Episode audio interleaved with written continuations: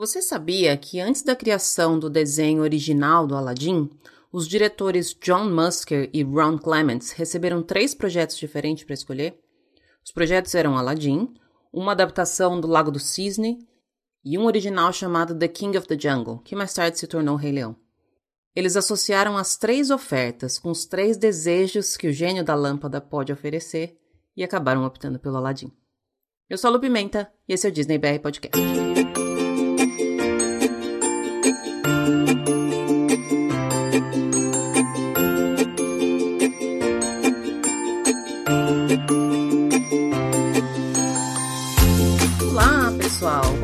Dia, boa tarde, boa noite, boa madrugada. Sejam todos muito bem-vindos ao episódio número 75 do Disney BR Podcast.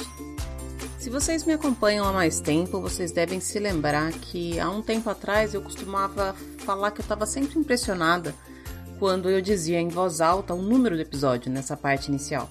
Eu sempre contava quantas semanas já tinham se passado e ficava impressionada de como realmente o meu projeto estava e ainda está caminhando há tanto tempo, de uma maneira firme, de uma maneira séria e com certeza da melhor maneira que eu posso fazer. Hoje, antes de começar essa gravação, eu estava pensando justamente nisso, mas o meu sentimento ao falar que esse é o episódio número 75 não foi bem de nossa, já faz 75 semanas que o podcast está no ar. Na verdade, foi um sentimento de faz mais uma semana que o podcast está no ar. A gente está vivendo em momentos difíceis, né? As coisas mudam, as perspectivas mudam, as minhas, pelo menos, mudaram. Então, a cada semana, eu tô grata de poder colocar mais um episódio aqui. Prometi a mim mesma que eu não ia fazer além daquilo que eu posso, porque se eu tiver que me forçar demais, se eu tiver que me sacrificar para colocar um episódio no ar, certamente ele não vai ficar tão mágico ou tão bacana como eu espero que todos os episódios estejam.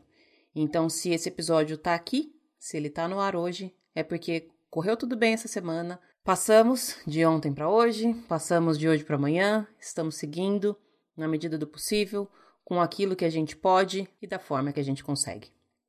Eu começo esse episódio então agradecendo não por todas as 75 semanas anteriores de, de podcast, mas por esse episódio especificamente. E porque vocês aí do outro lado estão conseguindo ouvir e acompanhar porque eu tô aqui desse lado com saúde suficiente para trazer para vocês um pouquinho de leveza nos próximos minutos por aí. Tô meio reflexiva já logo de cara hoje, né? E eu devo dizer que eu tava desanimada hoje cedo. Eu acordei cedinho, tava frio pra caramba. Quem também me segue lá no Instagram sabe que eu sempre fico torcendo para fazer calor, para fazer sol, para poder ir correr na rua, porque tomar sol e correr me dá um gás no meu dia. E hoje acordei com 2, 3 graus, ficou 7, 8, no horário mais quente do dia estava 8 graus. Agora são quase 4 horas da tarde, eu estou começando a fazer essa edição. Normalmente 10 da manhã eu já acabei, mas eu levantei, já o dia estava cinza, já me desanimou um pouco, resolvi algumas coisas que eu tinha para resolver, depois dei aula, depois estava morrendo de preguiça de fazer os exercícios físicos que eu me comprometi a fazer todas, todas as manhãs, mas fiz mesmo assim, não me deu aquela dose de endorfina que normalmente exercício físico me dá. Fui tomar banho, fiz almoço, tô com dois problemas chatíssimos de resolver, aquelas coisas que demoram um tempão, sabe?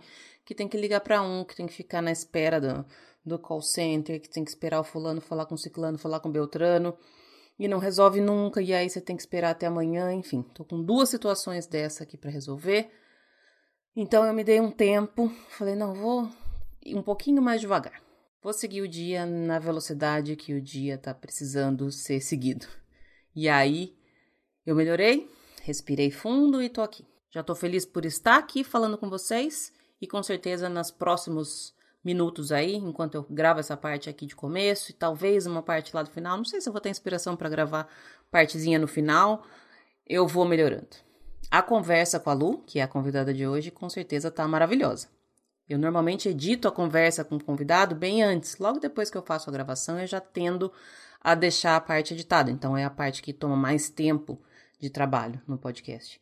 Mas eu já adianto e sei que a conversa com ela tá maravilhosa, porque a Lu é maravilhosa, né, gente? Eu sempre fico puxando, rasgando seda, porque ela é tudo isso mesmo. Eu adoro o trabalho dela, adoro a pessoa dela E a conversa que a gente teve hoje foi sobre levar grupos de excursão para Disney.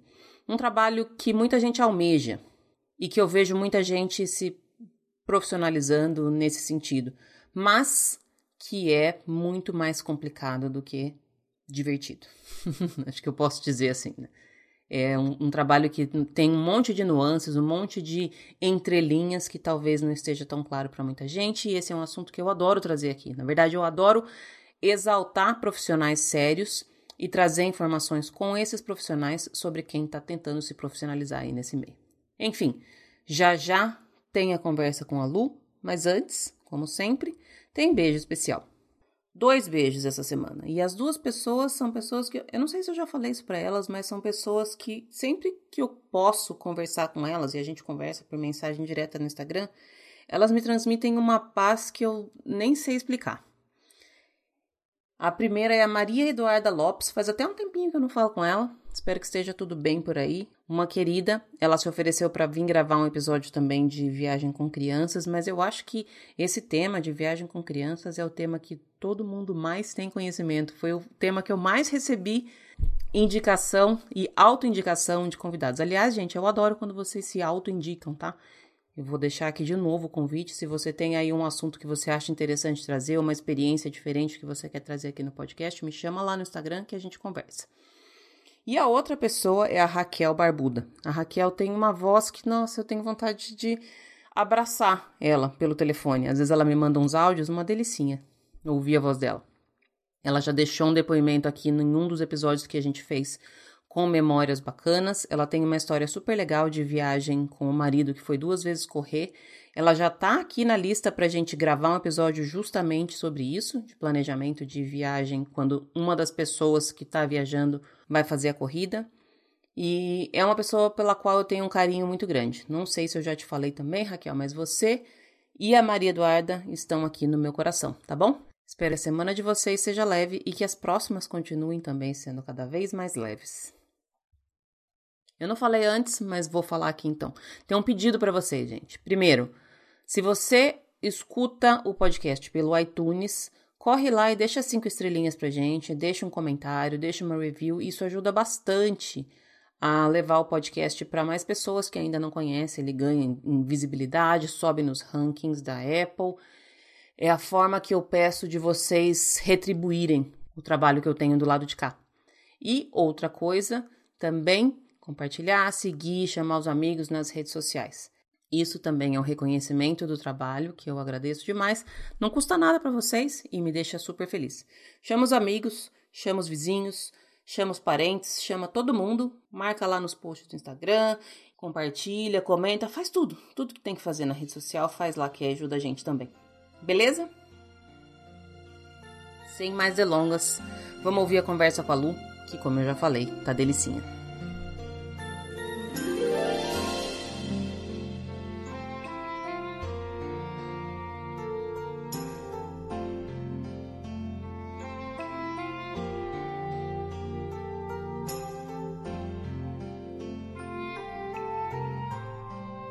Estamos no ar e eu já tô com a minha. Eu acho que eu posso dizer que é uma das minhas convidadas preferidas aqui. Não gosto de, de colocar preferida porque dá a impressão que eu não gosto tanto quanto das demais, mas a Lu tem um lugarzinho especial aqui no meu coração. Começa que ela tem o mesmo nome que eu e que ela nasceu no mesmo dia que eu, então não tem como ganhar. Tô falando com a Lu Ribeiro, já teve aqui diversas, já perdi a conta já de quantas vezes ela esteve aqui e já perdi a conta de quantas vezes ela ainda vai voltar. Lu, brigadíssima mais uma vez pelo seu tempo, pela sua disponibilidade. Seja bem-vinda de novo. Ei, que gostoso! Isso aí, minha companheira de signo, de aniversário, de comemorações à distância. Muito legal estar aqui de volta, Lu. E com certeza, vou estar aqui quantas vezes você me quiser e quando você não quiser também, que você Já vai quero. ter que me aguentar. Duas Ariana encardida não tem pra ninguém, Lu. É nós. Tamo junto. Lu, a gente vai falar nesse episódio de um tema que eu sei que é bastante próximo de você, da sua vida. Hoje não tanto mais, mas já foi muito próximo da sua vida profissional. E que você tem bastante conhecimento sobre vivência. E é, como a gente estava falando antes mesmo de começar a gravação, é um assunto que eu ainda acho que muita gente pensa que é tranquilo, uma, um, um, ofício que as pessoas pensam que não requer tanta capacitação, tanto estudo, tanto aprendizado, quanto realmente requer. Eu sempre gosto de reforçar esse ponto, que é a questão de levar um grupo para Disney, acompanhar como guia, criar toda uma programação desde o comecinho até a volta com bolhas nos pés. Estava assistindo a sua live é, tava assistindo a sua live ontem e você tava falando que tava com saudade dessa loucura de voltar com bolha no pé. Mas enfim, antes antes da gente começar, eu queria fazer uma pergunta. Eu mudei a perguntinha de início, que era da ride preferida, já sei da sua, já sei até da, da sua menos preferida. Eu queria que você começasse falando, Lu, o que, que você faz para trazer a Disney no seu, pro seu dia, pro seu, pro seu mundo, pra sua casa, pro seu, pra sua rotina. Bom, é, primeiro muita música. Aqui em casa a gente escuta muita música Disney. No carro, quando precisa sair, é, no YouTube, enfim, aqui a gente vai com muita música. Meu marido toca violão, e aí, como a gente tem a Rafa pequenininha que gosta de cantar, por várias vezes ele pega músicas da Disney no violão e a gente fica brincando. Um dos nossos passatempos é tocar e cantar, do jeito que a gente sabe como dá. Agora, com a Rafa em casa, é uma criança de quase três anos, uma menina, e minha filha, né? Então, assim, rola brincadeiras de princesa, rola fantasia, rola a gente improvisar os personagens. Então, não tá muito difícil manter a Disney perto, não. Todos os dias tem ou um filme, ou uma música, ou uma brincadeira da Rafa. Então, nesse quesito, eu acho que aqui tá fácil. É. Porque você tá doutrinando bem a pequena aí, né, Lu? Imagina, você acha que eu faço isso? eu fico assistindo seus, seus stories com ela. Às vezes eu fico até pensando, falei, putz, eu não fui tão boa mãe quanto a Lu foi quando a Julia era pequena, não.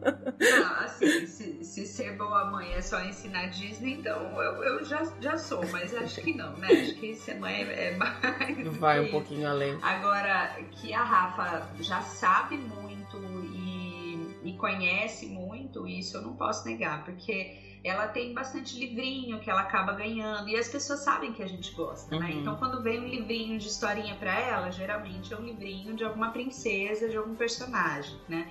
Minha mãe costura, então minha mãe faz fantasia. Minha sogra costura, minha sogra também faz fantasia. Então ela tá felizona aqui podendo viver isso em casa, né?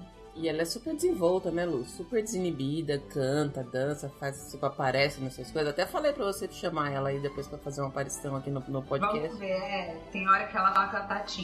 É, a gente tá tentando ensinar inglês agora pra ela com músicas da Disney. Vamos ver o que vai acontecer. Que legal. Tá bem bonitinho. Tem algumas que ela canta direitinho, outras ela canta no inglesinho dela, né? Mas enfim, Disney no nosso dia a dia é... Eu acho que é meio que faz parte já, né? Uhum. Não tem muito o que dizer, não. Porque além de fazer parte da rotina de brincadeiras da Rafa, faz parte da minha rotina de trabalho. Sim. Então acaba sendo meio natural. Legal. E necessário, né? É, eu, eu fiz essa pergunta justamente por isso, porque eu acho que, principalmente nesses tempos, eu fiz um, um, um, propósito antes de começar qualquer gravação de não falar de coisas ruins, porque já basta a gente olhar qualquer noticiário hoje em dia mas eu acho uhum. que ultimamente a gente está precisando achar essas válvulas de escapes e a Disney é muito boa para isso, né? Trazer essa, esse, esse, essa magia um pouquinho, um pouquinho que seja, já, já dá uma acalmada no coração da gente, né? Com certeza, com certeza. É, a gente tem feito muito isso aqui, muito mesmo. E tá sendo divertido, né? É um jeito de passar o tempo, uma das atividades mais fáceis, assim, do meu dia com a Rafa, porque eu vou te falar que manter a bichinha entretida o dia inteiro não tá fácil, não.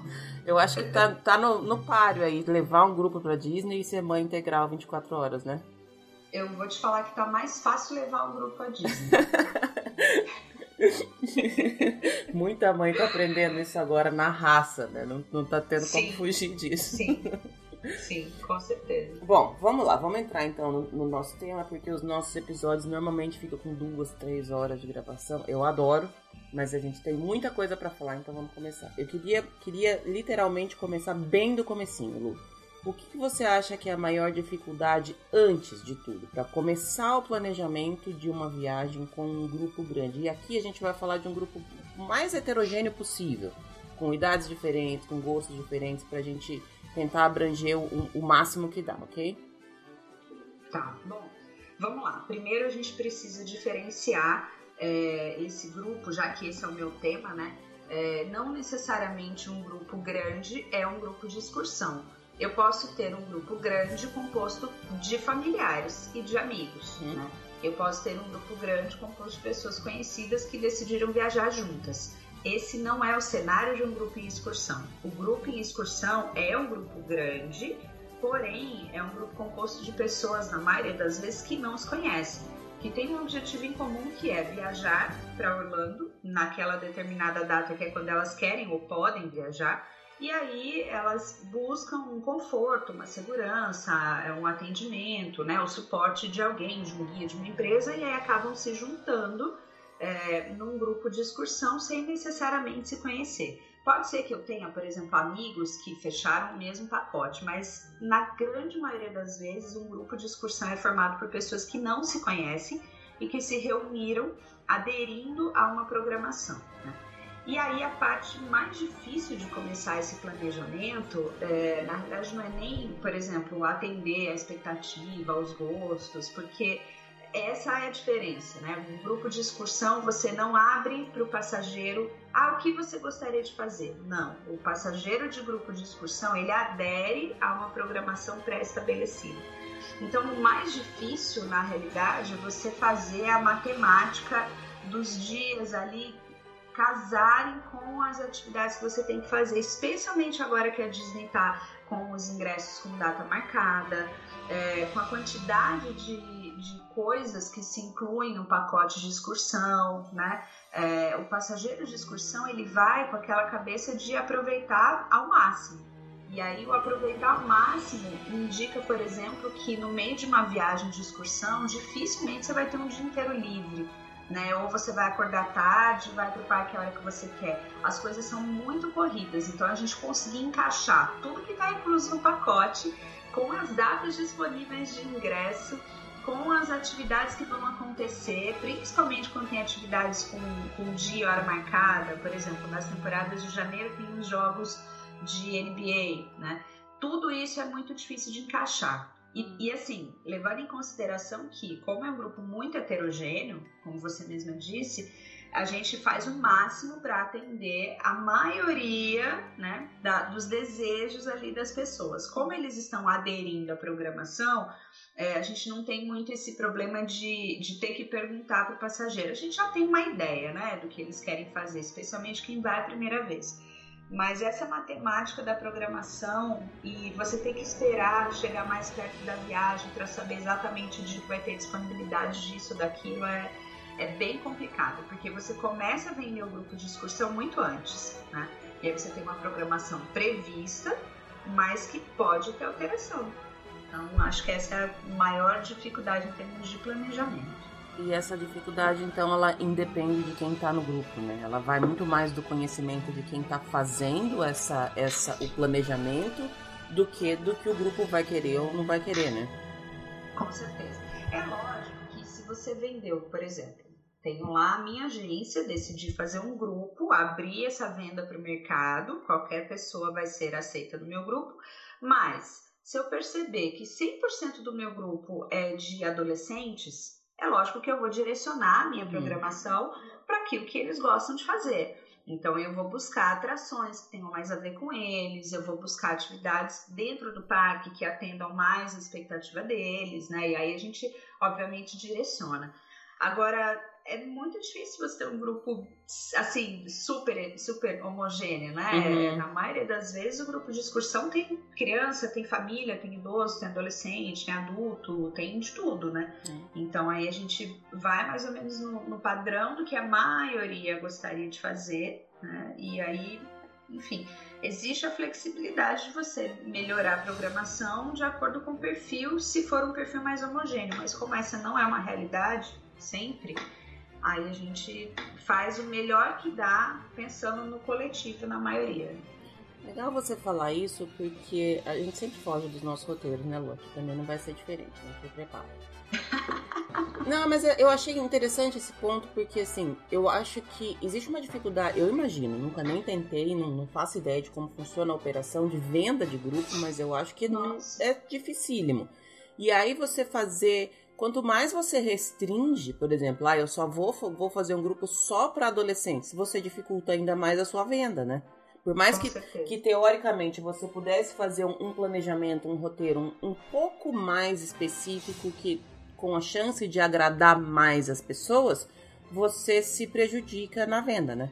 É isso, assim. Quanto mais é, restritivo for o perfil do seu grupo, menor é a chance de você vender se você for uma pessoa que está começando no segmento de grupos agora. Eu vejo, por exemplo, pelas minhas alunas, né? Eu ajudo elas a montarem seus próprios grupos e, e, eu percebo que a venda é muito difícil. Não é simples você vender um grupo inteiro, especialmente quando a sua ida está diretamente é, aliada à venda, né? Se você não vender, é, a sua ida está condicionada à venda, acho que a palavra é essa, né? Se você não vender aquela quantidade mínima, você não sobe, né? Então é muito difícil.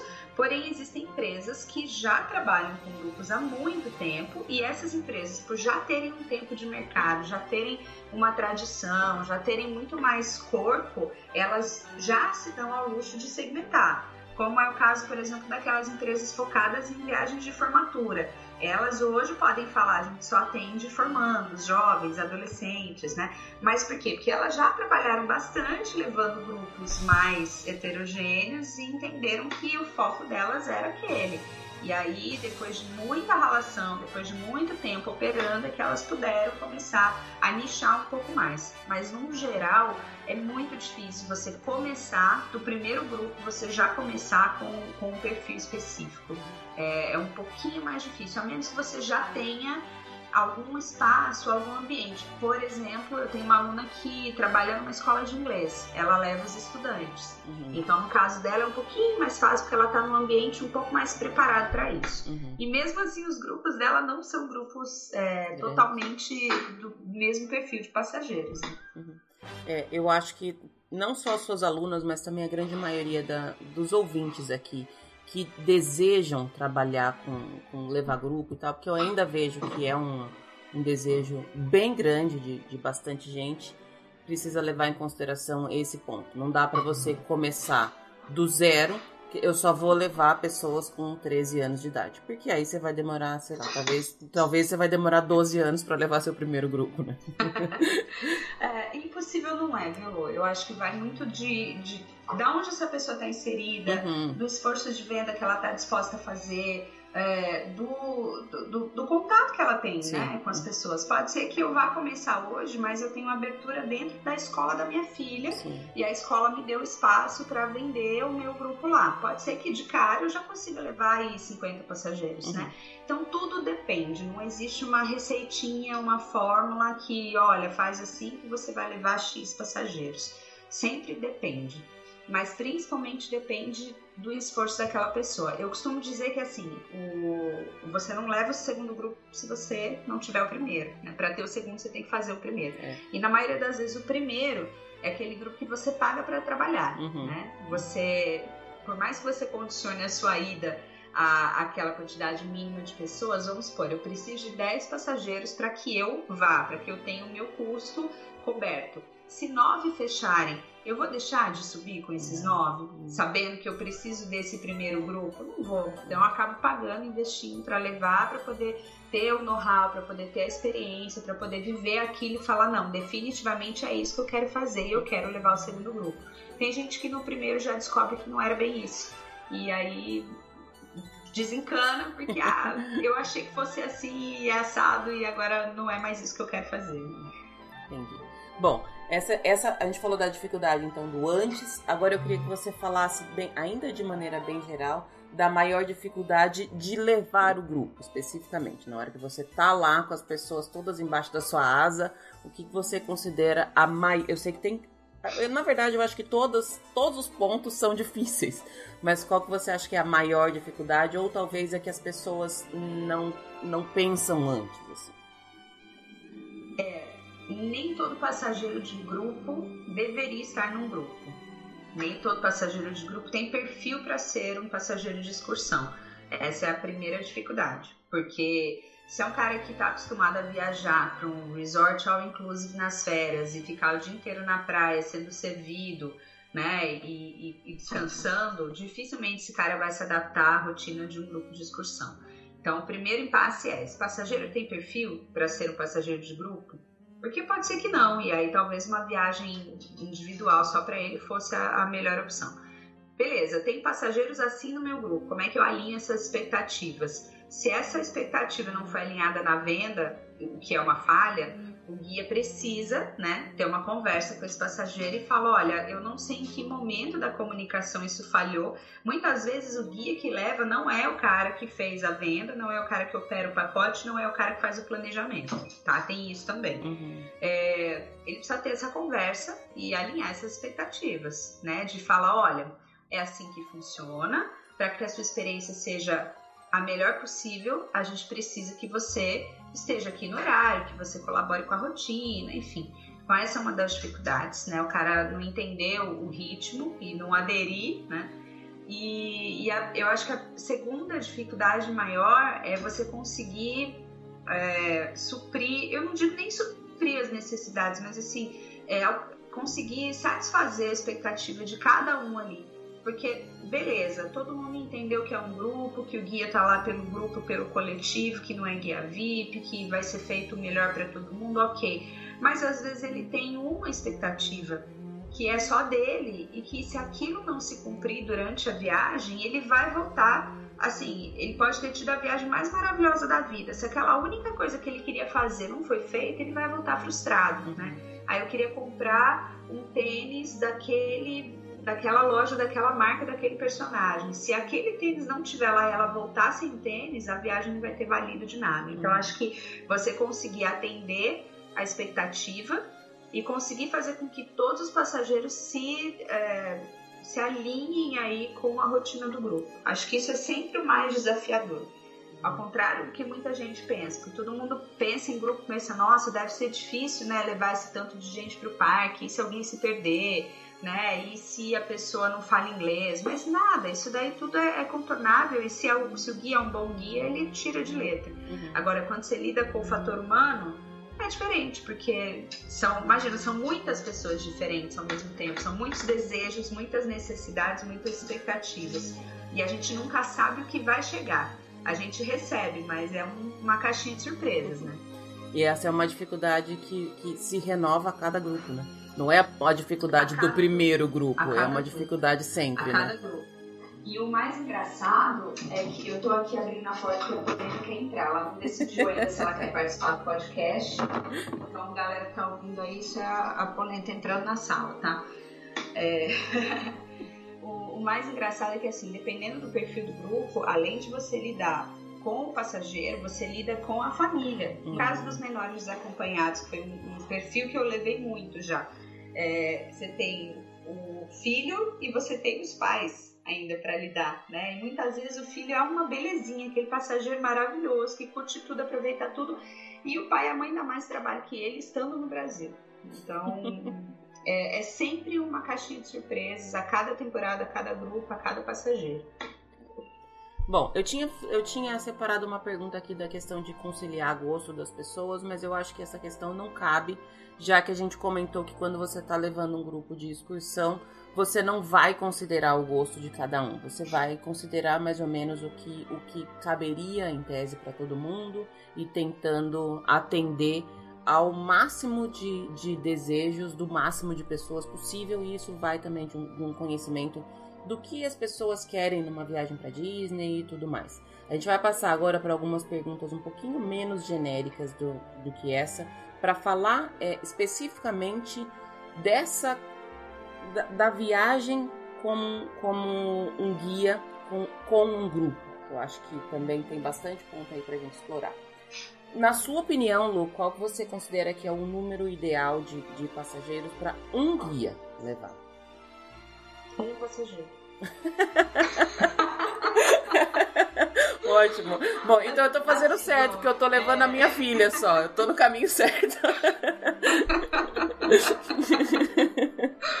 o que que acontece quando você tem é, a, o, o, seu trabalho, a sua operação, né, ela vai ser, o trabalho vai ser o mesmo para um passageiro ou para 50 passageiros. A tarefa que você tem que cumprir é a mesma. O que vai mudar é o volume, né? Obviamente que quanto mais passageiros, maior o volume do, do, seu trabalho. Então, mais vezes você tem que repetir aquela informação, mais vezes você vai repetir aquela determinada tarefa. Então, por exemplo, se eu tiver que todos os dias de manhã ligar para o passageiro para ver se ele acordou. Se eu tiver um quarto só, é uma ligação só. Se eu tiver 50 passageiros, são pelo menos 15 quartos, mais ou menos aí, né? Então, obviamente, o volume influencia. Mas assim, o que eu considero o ideal, tá? É, para cada 15 passageiros, um guia e aí a gente teria em torno de 3 a 4 guias por grupos grandes, né? Grupo grande a gente considera o tamanho do ônibus, tá. tá? Então é a quantidade de pessoas que você coloca no ônibus, geralmente são 50 a 55 passageiros, uhum. tá? Então, para cada grupo grande desse, de 3 a 4 guias. Agora, vai levar um grupo de, sei lá, 7 pessoas, 10 pessoas, em teoria, é pouca gente, um guia dá conta. Mas aí eu já sou a favor de sempre ter dois. Porque, por exemplo, isso já aconteceu comigo, tá? Eu já levei grupo sozinho. Eram 15 passageiros e eu levei sozinha. É, inclusive dirigindo. Foi a maior loucura que eu já fiz na vida. Assim. E, e aí o que acontece? Se um passageiro, por exemplo, passa mal no parque, você precisa acionar o seguro, precisa levar ele até o first stage, é uma situação em que você não pode não atender esse passageiro. Saúde em primeiro lugar, segurança acima de tudo. Então você precisa dar assistência para aquele passageiro. O resto do grupo fica como? Entendeu? Ficar sozinho. Então, independente de você ter 5, 10, 15 passageiros, mesmo que o ideal seria um guia cada 15, vai subir com um grupo, sobe com mais uma pessoa te ajudando. Porque vai ter situações em que você vai precisar se ausentar para atender um passageiro especificamente e o restante do grupo fica ali sem assistência né? Então, independente de qualquer coisa, se você puder, sobe com uma pessoa te ajudando. Acho que aí não tem erro. Deu para subir em duas pessoas? Maravilha. Daí para frente você começa a considerar essa conta, né, de mais ou menos um guia a cada 15. E essa quantidade também tem a ver com o custo do grupo, Sim. porque o guia, para o guia subir, o custo dele tem que estar tá incluso na precificação do pacote, uhum. né?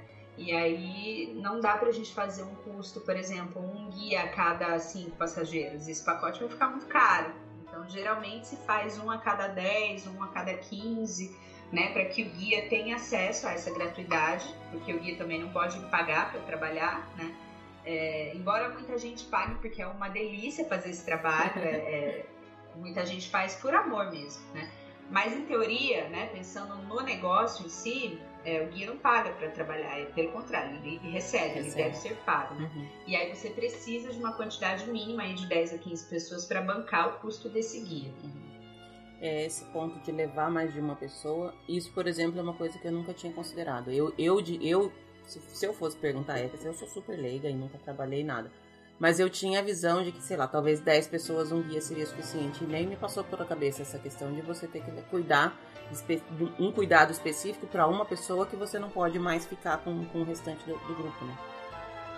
É, então, e assim, em teoria, um guia para 10 é super tranquilo. Uhum. Se estiver correndo, tudo bem. Enquanto Sim. tá tudo bem, você sozinho dá conta de tudo. Agora, teve um primeiro probleminha ali, uma emergência, uma situação, sei lá mas uma coisa simples, corriqueira. Às vezes aquele passageiro precisa trocar um, um item numa loja, né? Não tem como você não atender. Uhum. Dá para você falar, não posso te ajudar, que eu tô aqui com o grupo. Sinto muito. Não tem como, a gente vai atender. E aí você precisa ter um suporte, senão o seu grupo vai ficar desassistido, uhum. tá?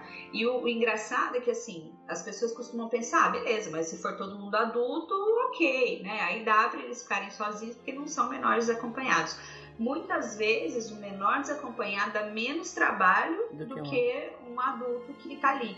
O adulto geralmente, é, se ele não fala inglês, se é a primeira viagem internacional, nunca saiu do país, aquilo é tudo muito novo, ele é mais dependente e dá mais trabalho que um adolescente, por exemplo. Então, o ideal é que o seu grupo nunca fique desassistido, né? E ter um suporte de alguém é importante. Nem que esse alguém seja um guia local e vai encontrar com você lá e assume o grupo junto com você lá em Orlando. E aí na, na ida e na volta você, no aéreo, né? Você viaja sozinho com o seu grupo. Também funciona, também dá. E aí você e esse outro guia que vai te, te ajudar também tem que estar tá bem alinhado, né, Lu? Também, não, não apenas da, do, das tarefas de cada um, mas do planejamento dia a dia, né? Com certeza. O, o planejamento é uma coisa que, assim, é, esse é um assunto muito complexo. Acho que caberia uma série só sobre isso aqui uhum. no podcast. É, o planejamento do grupo depende sempre de quem está fazendo. Por exemplo, na empresa grande que está planejando um grupo de excursão, ela planeja o pacote, ela planeja e executa a venda, ela planeja, executa, opera a viagem e ela contrata um guia que vai ser o cara que vai lá só pôr a cereja no, lá na, em cima do bolo, né? Esse guia que vai, ele pega a viagem pronta, a venda feita, o grupo formado e as informações da empresa. A empresa vai falar para ele, olha, a programação é essa, tem que seguir isso aqui e é isso que você vai fazer, ele só vai executar numa, num nível um pouco é, anterior, né, para quem está começando, se essa pessoa é, a pessoa que vai montar o grupo, vender o grupo, operar o grupo, guiar o grupo, fica um pouco mais fácil porque ela tem a, a possibilidade de mandar na programação. O grupo é dela, o programa é dela, é ela quem decide. Se uhum. no meio da viagem ela quiser trocar um dia de parque, ela pode. Mas porque são poucas pessoas, ela é a dona do grupo, ela pode fazer isso.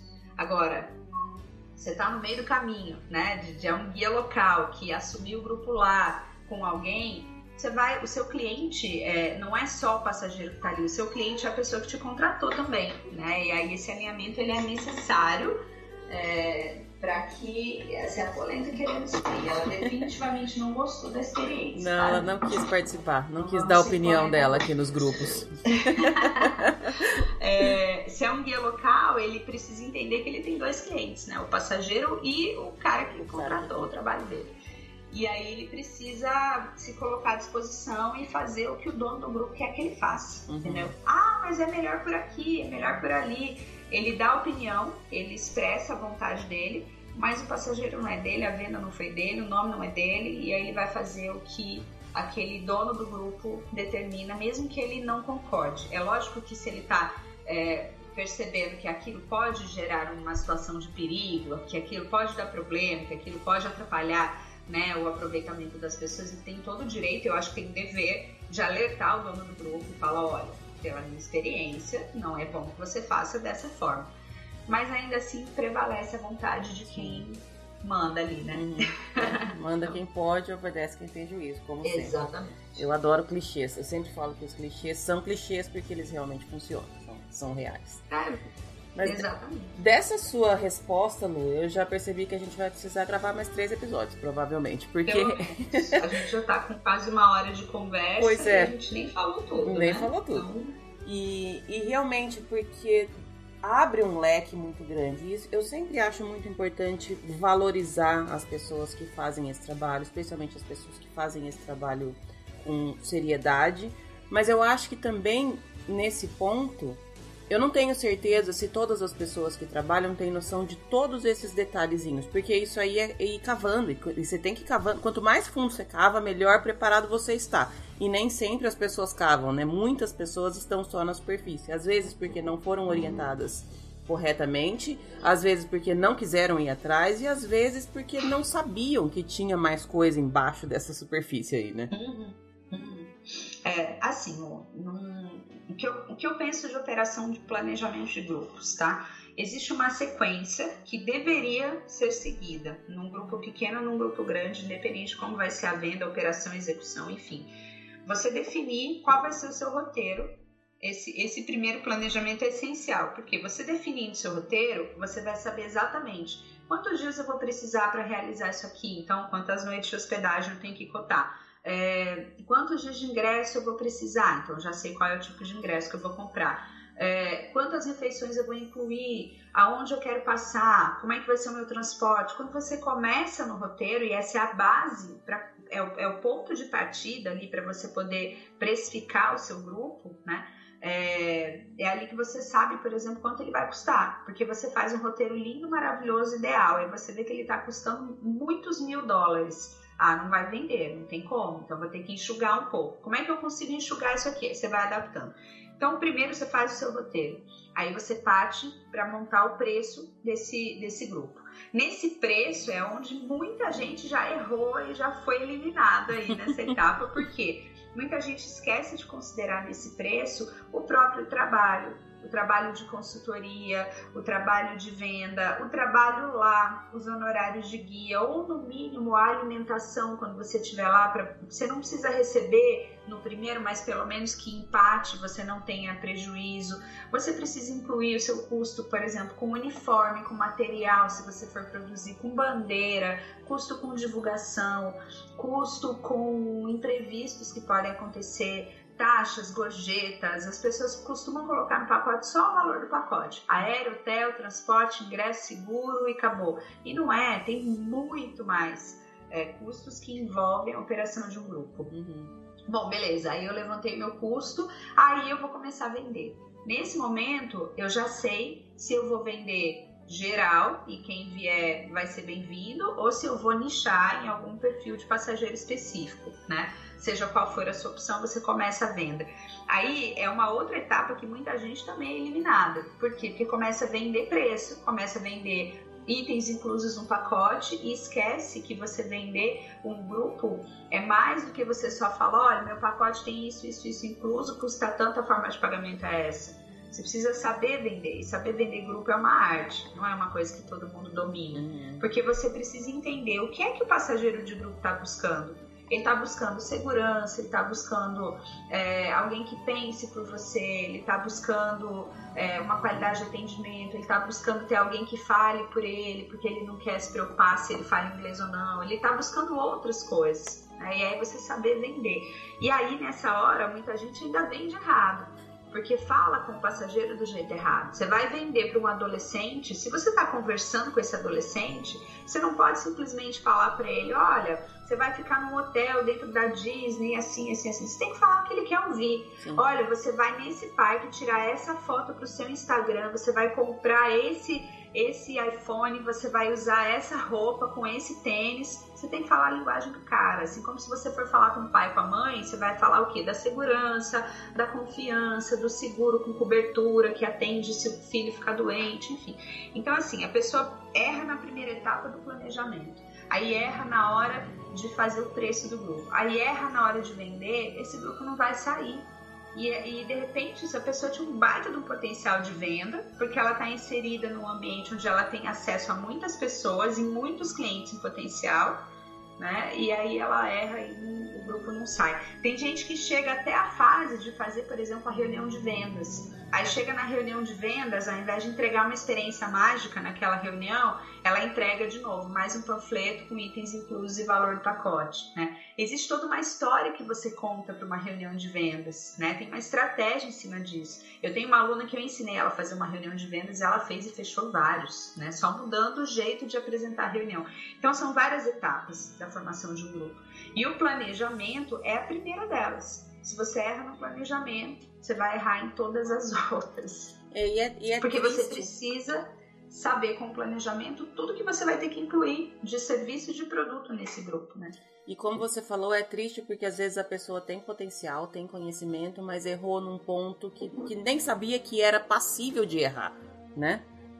E, e, por que, que isso acontece? Porque a gente está vendo um movimento muito grande, eu até falei isso na live de ontem, tem um movimento muito grande de pessoas apaixonadas pelo destino, que têm o conhecimento, que manjam pra caramba da viagem, porque já fizeram isso várias vezes, fizeram a própria pesquisa, compraram, é, entenderam como funciona, a pessoa sabe mas ela não conhece o mercado, ela não conhece a estratégia, ela não conhece o trabalho em si. Uhum. Então, antes, né, vamos colocar aí, sei lá, uns 10 anos atrás, é, a gente primeiro se formava, então ia fazer, sei lá, técnico em turismo, ou faculdade de turismo, ou, ou virava guia de turismo, mas você primeiro tinha formação, depois você ia para o mercado. Aí você aprendia com uma base teórica. Essa base teórica hoje não faz tanta diferença, porque mesmo as faculdades já estão assim, bem desatualizadas Sim. em relação ao que a gente vê, né? É, mas independente disso, as pessoas procuravam antes uma formação, depois elas iam para o mercado e depois elas se especializavam em algum destino especificamente ou em algum tipo de viagem, enfim. Hoje está sendo o contrário. Primeiro a pessoa viaja, aí ela gosta da brincadeira, começa a trabalhar e depois é que ela vai se preocupar em ter a formação específica para poder ter, fazer esse trabalho, exercer essa função e entender como é que funciona o mercado dela. Então, quando ela atropela esses passos todos e ela chega no mercado sem o conhecimento que ela precisa, ela perde a oportunidade de fazer o grupo dela subir, uhum. o que é uma pena, porque tem gente que faz trabalhos incríveis, são pessoas maravilhosas, profissionais que poderiam estar brilhando pra caramba com seus grupos lá em Orlando e não estão porque não, não se deram a chance de aprender. Né? E, e, de novo, não basta só conhecer o destino, você precisa conhecer o trabalho. E por outro lado, eu também vejo que essa posição que essa pessoa maravilhosa não está ocupando está sendo ocupada por uma pessoa que não deveria estar lá, né, Lu? Que não é tão maravilhosa assim, é, exatamente. É, tem, tem é. os dois caminhos. Mas por quê? Porque, porque ela decidiu é, arriscar e colocar o conhecimento que ela tem à prova. Talvez não da maneira certa, ela deveria ter né, se preparado um pouco mais, mas ela foi. É. E hoje quem vai é quem Ganhou. chega lá. Né? é, Infelizmente vai. é assim que funciona. Então, ou você aprende vai, ou você vai ficar só olhando as outras pessoas irem no seu lugar. Uhum. Basicamente é isso. E tem toda uma, uma questão também, eu, eu consegui entender da sua fala, quanto mais erros você vai tendo, mais caro vai saindo para você o grupo, né? Sim. Porque no final das contas sim. você tá pagando até a viagem dos outros, se duvidar, né?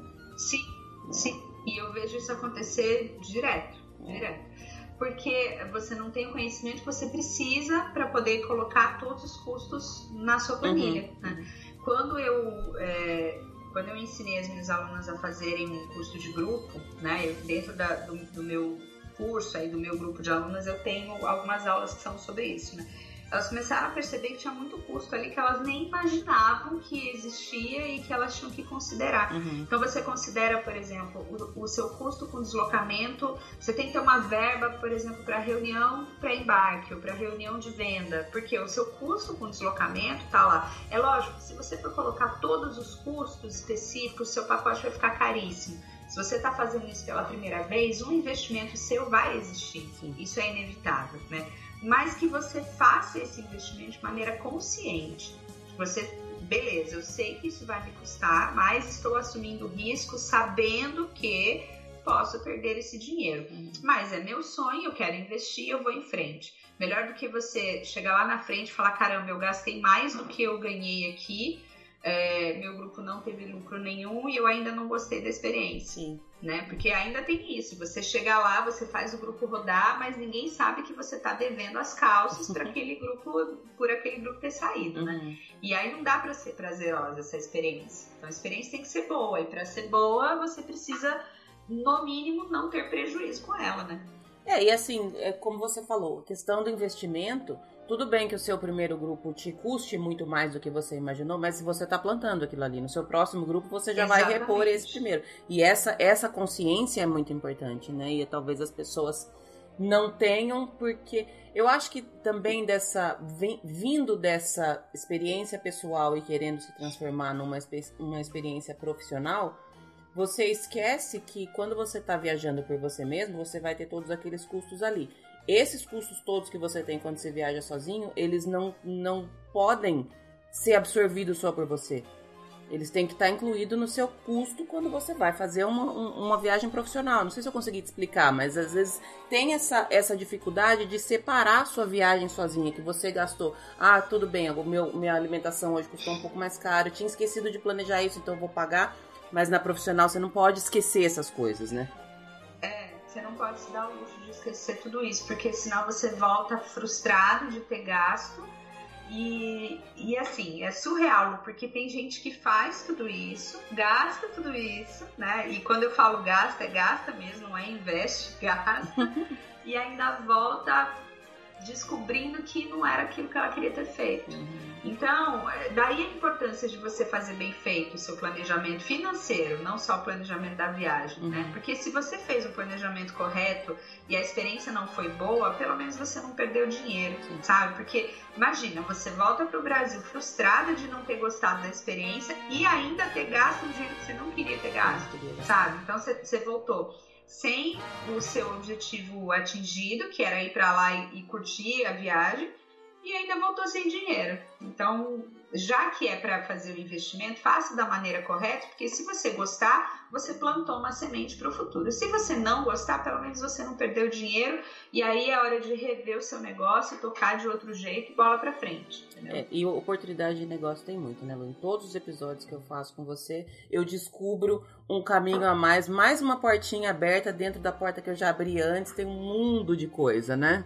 Tem muitas pessoas aqui não, não prestam atenção ao redor delas. É isso. E mesmo nesse setor de grupos tem sempre muita oportunidade. Sim. E para tudo, viu?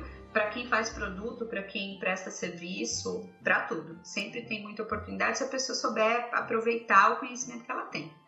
É, eu sem estar tá trabalhando nessa na sua área, eu já consigo enxergar as, oportunidades, as oportunidades que as pessoas perdem de longe. Eu acho também, Lu, que assim, de fora é mais fácil ver. Quando você está trabalhando, realmente, às vezes você está tão focado numa coisa que só quem está ali do seu lado sem estar tá fazendo o seu trabalho enxerga aquilo que você está perdendo. Mas uhum. existe uma questão de você não enxergar e existe uma questão de você não querer enxergar também, não existe? Existe, é, mas aí sabe o que eu acho? O, o, é, isso é um problema, mas isso é também uma vantagem, tá? É, no mercado sei lá, vamos falar de, de médicos, tá?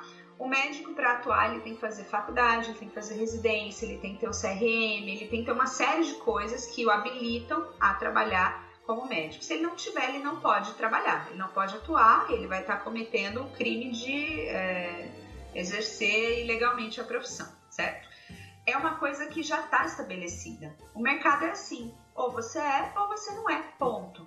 Tem o CRM, você pode trabalhar. Não tem o CRM, sinto muito, vai atrás, senão você não pode fazer nada. Uhum. É um mercado que já está consolidado, que tem uma tradição, que tem uma regra clara, isso é fácil de entender. Uhum. E aí você só decide se você quer ou não, se você quiser, você vai. Se você não quiser, faz outra coisa e beleza. No mercado de viagens para Orlando especificamente, a gente existe, a gente tem, né, os, os, grandes players aí, então a gente tem a Disney, tem a Universal, tem os, os, grandes fornecedores de hotelaria, de, tem as companhias aéreas, né, a gente tem todos os fornecedores de serviço que todo mundo consome, né, porque eu preciso voar, eu preciso me hospedar, eu preciso de ingresso, eu preciso me alimentar e tudo isso é igual para todo mundo.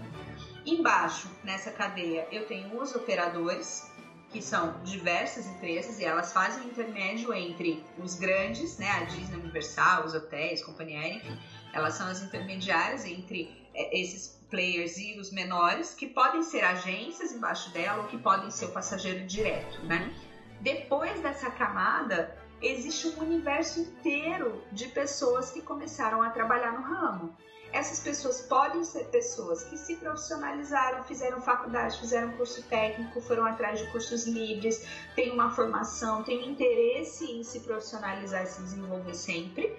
E aí, legal, temos ótimos profissionais, mas eles estão no mesmo ambiente, no mesmo nível, digamos assim, né? Se a gente for imaginar uma hierarquia de pessoas apaixonadas que foram uma, duas vezes, acham que já entendem tudo do negócio e que abrem os seus negócios e começam a atender, começam a vender o serviço sem a bagagem necessária. Uhum. E quem é que fiscaliza isso? Ninguém. Quem é que, quem é que nivela esse mercado? Quem é que diz para esse mercado, olha, ou você tem essa certificação ou você não pode trabalhar? Ninguém. É um mercado muito informal, uhum. que, como eu falei, é um problema e é uma vantagem. Né? O problema é você não consegue é, você não consegue estabelecer um, nível mínimo né, para que essa pessoa é, consiga trabalhar, que é o caso, por exemplo, do médico precisar do CRM. Não existe isso no nosso mercado. Você não tem um nível, você não tem uma coisa mínima que essa pessoa precise ter. Por outro lado, você tem um mundo de oportunidades. Você tem um universo inteiro de possibilidades. E aí, quem tem espírito empreendedor, quem está afim de se desenvolver, quem quer evoluir, fazer um bom trabalho, tem o espaço e oportunidade para que isso aconteça. Essa é a vantagem, esse é o, esse é o lado bom. Então, o que, que falta? A gente conseguir chegar num equilíbrio de profissionalizar esse mercado, estabelecer um nível mínimo de qualidade que todo mundo atenda, né? E se você não atendeu, tchau, você está lá embaixo, uhum. né? E, e, essa é a minha luta aqui, né? Fazer com que cada vez mais esse mercado fique melhor, com mais qualidade, com profissionais de fato formados e aptos a, a atuarem, né? Para que a gente estabeleça esse nível mínimo, né? Para a gente conseguir é, ter, entre aspas, aí, né? O CRM desse mercado, uhum. né? Então a ideia é essa. Então, embora a gente tenha muitas oportunidades, a gente também não tem é, um, um órgão, tem algo que fiscalize, né? Ah, mas e o Ministério do Turismo, e a Embratur, e, né? Esses órgãos todos existem, fiscalizam, por exemplo, o funcionamento de agências de viagens, de é, a, execução do trabalho dos guias de turismo, né? Porque o guia de turismo que atua sem ter o cadastro no Ministério de Turismo também está exercendo ilegalmente a profissão, né? Mas são, são áreas muito pequenas perto de todas as coisas que acontecem no nosso mercado. Uhum. Não existe, por exemplo, um, um órgão que fiscalize, sei lá, a produção de orelhinhas, uhum. né? Quem é que diz o que é o padrão de qualidade? Tem um metro para isso? Não tem, né? Então, assim, quem é que. É, existe um mercado formal de roteiros de viagem? Né? Não tem. Então, assim, é, o brasileiro é muito criativo, felizmente. Né? A gente sempre encontra um jeito de, de, de trabalhar e sempre cria uma profissão nova que eu acho sensacional mas não tem nada que diga o que é, o que não é, o que pode, o que não pode, né? Então, é, tem quem se aproveite disso, né, da maneira positiva, empreendendo e criando novos negócios, novas profissões, mas tem quem se aproveite disso pelo fato de que não há uma fiscalização e aí vai fazer qualquer merda por aí e ganhar dinheiro em cima disso, né? Eu amo Enfim, que quando a gente começa a conversar, eu já eu, te, eu tô com um papelzinho aqui que eu já tenho tema para três episódios no mínimo. Adoro, adoro. Deixa eu voltar. Eu acho que assim, no, depois desse, desse, desse papo, eu já perdi completamente o, o roteiro que eu tinha feito para esse episódio, ele já meio que se perdeu aqui, mas eu já. Era pra já... gente falar de planejamento, né? Era. Era pra lá, gente falar. Não, mas a gente ainda tá. Eu acho que assim, por um, por um lado bom, a gente focou em viagens de grupo, mas no pré. A gente não chegou na viagem em si, que isso eu vou deixar para um episódio separado, mas eu ainda vou fazer mais um episódio de pré, porque faltou coisa aí. Eu só queria pra gente. Daqui a pouco eu vou fazer uma rodada de pergunta rápida para falar de você, que aí é mais leve, mais gostoso, de coisa que você gosta, de coisa que você não gosta. Aliás, já falo aqui que aquele episódio que a gente gravou, eu, você e o Gabi, ele é até hoje o mais ouvido de todos e o mais elogiado. Aquele episódio ficou sensacional. Vamos chamar ele aqui de Adoro. novo, então. Vamos gravar de novo. Teve um ponto que você falou um pouco antes na nossa conversa, Lu, da questão de que as pessoas, em geral, quem vende o grupo, quem alinha com o passageiro, não é quem está levando o grupo. E às vezes existe uma falta de sintonia aí. Ficou um, um gap entre uma coisa e outra. Vendi, a pessoa comprou uma coisa ou achou que comprou uma coisa e na hora que ela levou, ela levou outra. E aí não é culpa sua, não, não, não é nenhuma questão de, de quem é a culpa. Mas você, guia, tá com esse problema, entre aspas, na mão. Como é essa conversa que você falou? Você precisa chegar com o passageiro, conversar, explicar. Como é isso, Lu? Porque assim, eu vejo que, na verdade, eu imagino que às vezes a, o, o, passageiro não recebe muito bem essa, esse tipo de conversa, né? E aí vai um jogo de. das vezes não. É, e tem que ter um jogo de cintura muito é. grande ali para você já não começar assim dispondo com a pessoa antes de sair de casa, né? Sim, com certeza. Assim, Lu, é, tem profissionais e profissionais, né? Por exemplo, numa empresa muito grande que tenha lojas espalhadas pelo Brasil inteiro que venda um mesmo pacote de excursão. Então vamos supor que numa temporada eu tenha um grupo, mas a venda desse grupo é pulverizada em vários lugares, várias regiões. Isso vai acontecer, porque os clientes são diferentes, é, o jeito deles pensarem é diferente por região, o jeito do, do cara atender é diferente. Pode ser que numa loja eu tenha um atendente que já foi várias vezes e manja muito, e pode ser que na outra eu tenha a estagiária que começou hoje e está lendo o script. Então isso é inevitável. Essa, esse gap entre o que é vendido e o que é entregue sempre vai existir, uhum. especialmente se tem muita gente vendendo o mesmo produto e se tem, por exemplo, uma agência parceira que não é tão especialista, mas que revende é, um pacote de uma operadora da qual ela é parceira. Né? Uhum. É, quando o guia é um cara extremamente comprometido com a empresa, o que, que ele vai fazer? Ele vai assumir a, a empresa como sendo a dele, né? E ele vai tomar aquela dor para ele, vai falar, olha, eu sei que você não está muito satisfeito, né? Mas eu tô aqui pensando na nossa operação e pensando no seu bem-estar, de que maneira a gente pode chegar no meio do caminho. E aí essa conversa começa assim: o guia jamais vai poder chegar no passageiro com todas as pedras na mão, como se só ele tivesse razão. Em primeiro lugar, você precisa entender que esse cara precisa te ajudar. Uhum. O cliente ali é ele. Você tem razão, mas o cliente é ele, né? E aí você não quer que ele tenha uma experiência ruim, porque ele vai ficar 15 dias olhando para sua cara. Então, como é que a gente pode se ajudar? Eu quero te ajudar, eu quero fazer com que essa experiência seja a melhor possível, mas existem limites. Infelizmente, isso não foi dito a você da maneira como deveria e agora estamos aqui. Como é que a gente chega no meio do caminho? Eu tenho esse guia que adota ali, mesmo que ele seja contratado só pela temporada, ele veste a camisa mesmo e ele adota aquilo como a dor dele e vai até o final em nome da empresa que ele está representando. E eu tenho guia que fala assim: ah, cara, isso aí foi quem vendeu para você, a culpa é dele, reclama lá do seu agente de viagens, eu tô aqui fazendo meu papel. Esse cara é o cara que você não quer ter com você. É. Né? Uhum. É, e é ele que vai simplesmente seguir em frente, tocar o grupo e o passageiro tá feliz, não tá feliz para ele, ok, o trabalho dele tá feito, o dinheiro dele tá recebendo. Né? Então, é, existem guias e guias, né? Nessa hora, é, entra você primeiro ter um, um bom processo de venda, né, para que isso não aconteça, você não precise atuar dessa forma, né? E aí entra você ter um bom treinamento para os seus guias, você ter uma empresa em que realmente as pessoas tenham vontade de vestir a camisa e responder como se fossem as donas da empresa. Uhum. Né? Então, tem, tem, tudo isso depende, não existe uma, uma resposta certa, sabe? Uhum. Uma receitinha de bolo. Sempre vai de como foi vendido, como foi explicado, quem é que tá lá. E a Polenda querendo participar de novo, né? ela tá aqui na minha porta. Ela tá entrando e saindo. Tá, eu tô adorando essas, essas gravações que eu tenho feito ultimamente, que tá, tipo, super improvisado, do jeito que dá. Cada um tá se virando do jeito que dá e tá saindo. Eu sempre falo, normalmente quando é a primeira vez que eu vou gravar com a pessoa, eu falo que eu gosto que seja da maneira mais natural possível e mais natural que cachorro querendo entrar na gravação não tem, né, Lu? Não, só falta ela latir aqui. Aí vocês vão descobrir a fúria da, da salsicha. um outro ponto que eu queria trazer também, Lu, que você também já, já mencionou, é como é que a gente lida com frustração de passageiro. E eu falo isso porque às vezes, assim, nas, nas minhas viagens com a Júlia, eu já tive que lidar com a frustração dela e com a minha frustração por conta dela.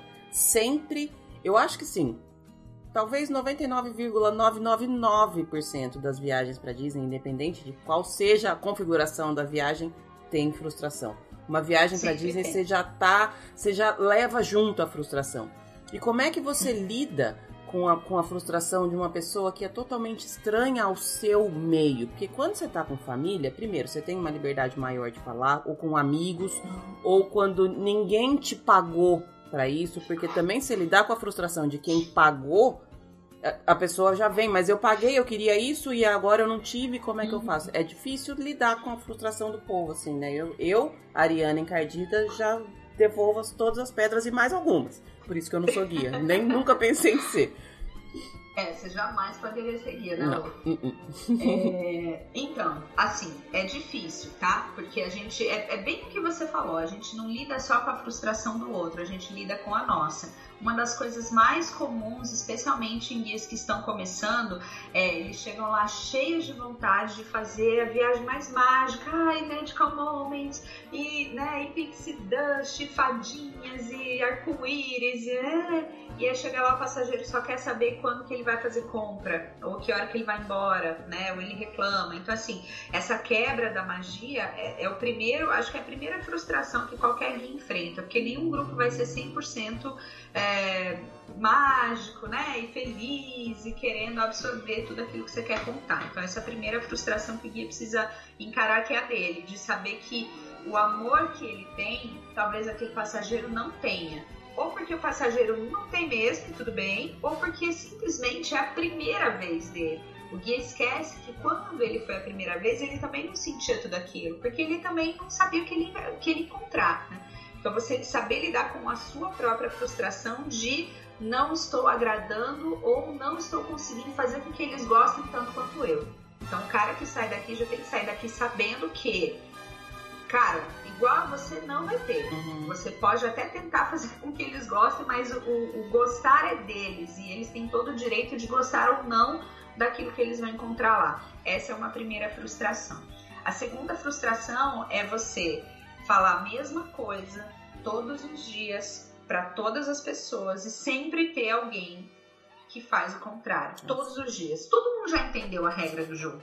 Por que, que só essa pessoa até hoje insiste em fazer? Então sempre vai ter um passageiro que vai te desafiar é, por querer ou sem querer. Essa também é uma frustração que a gente tem que administrar. E eu acho que a principal frustração do passageiro é ele não conseguir fazer o que ele quer na hora que ele quer, do jeito que ele quer. Por quê? Porque faltou alguém explicar para ele uhum. como seria o ritmo do grupo, como é que ia ser, né? Ah, eu queria muito ir naquela atração. Essa atração é uma atração que não agrada todo mundo, que não cabe na programação, que a fila é gigantesca, não tem fast pass, não vai ter como a gente fazer essa atração hoje, infelizmente. Mas eu queria. Mas infelizmente não vai ser possível. Então assim, tem coisas que a gente consegue contornar, né? Passageiros que ficaram chateados por alguma situação, aí você traz uma situação positiva, aí ele se anima e tal. Então tem, tem momentos que a gente consegue fazer a famosa recuperação de serviço, que a gente uhum. aprende na Disney, né? Mas tem momentos que não. Então você precisa ter, o cara que vai estar tá lá com o grupo, precisa ter assim muita inteligência emocional para saber lidar com a frustração dele e com a do outro. E principalmente para entender que assim, não dá para agradar sempre. Não dá para ficar o tempo todo feliz, não dá para fazer todo mundo feliz todos os dias. Em algum momento vai furar e não há nada que você possa fazer, é. porque a, a, decisão de ser feliz naquele dia não é sua, é do passageiro. Se o passageiro decidiu que ele não vai ser feliz aquele dia, nada que você faça vai mudar isso. Então, é, é, a inteligência emocional é a resiliência de saber que você não tem o poder de controlar tudo e principalmente você não consegue agradar a todos. Isso se o cara for para lá achando que ele vai agradar todo mundo, ele já, já vai começar com o pé esquerdo, porque isso não vai acontecer. E essa questão que você falou de, de ter essa, esse, essa consciência já antes, eu, eu assim, quando a Julia fica chateada numa viagem para Disney, quando ela não consegue fazer alguma coisa que ela queria, ou quando ela se cansa antes do que eu previ, eu fico chateada por ela. Então, assim, fica ela chateada e eu chateada porque ela tá chateada. Isso é uma coisa que também acho que um guia tem que trabalhar muito de não sentir aquela dor, né? Porque você sabe que. Sentir. Então, mas você sabe que o seu. Você precisa trabalhar isso. É, essa questão de trabalhar. Você sabe que seu paciente tá frustrado, tá bravo, tá cansado, tá, sei lá, sentindo um N coisas negativas. Se você também sentir aquilo, aí desestrutura, né?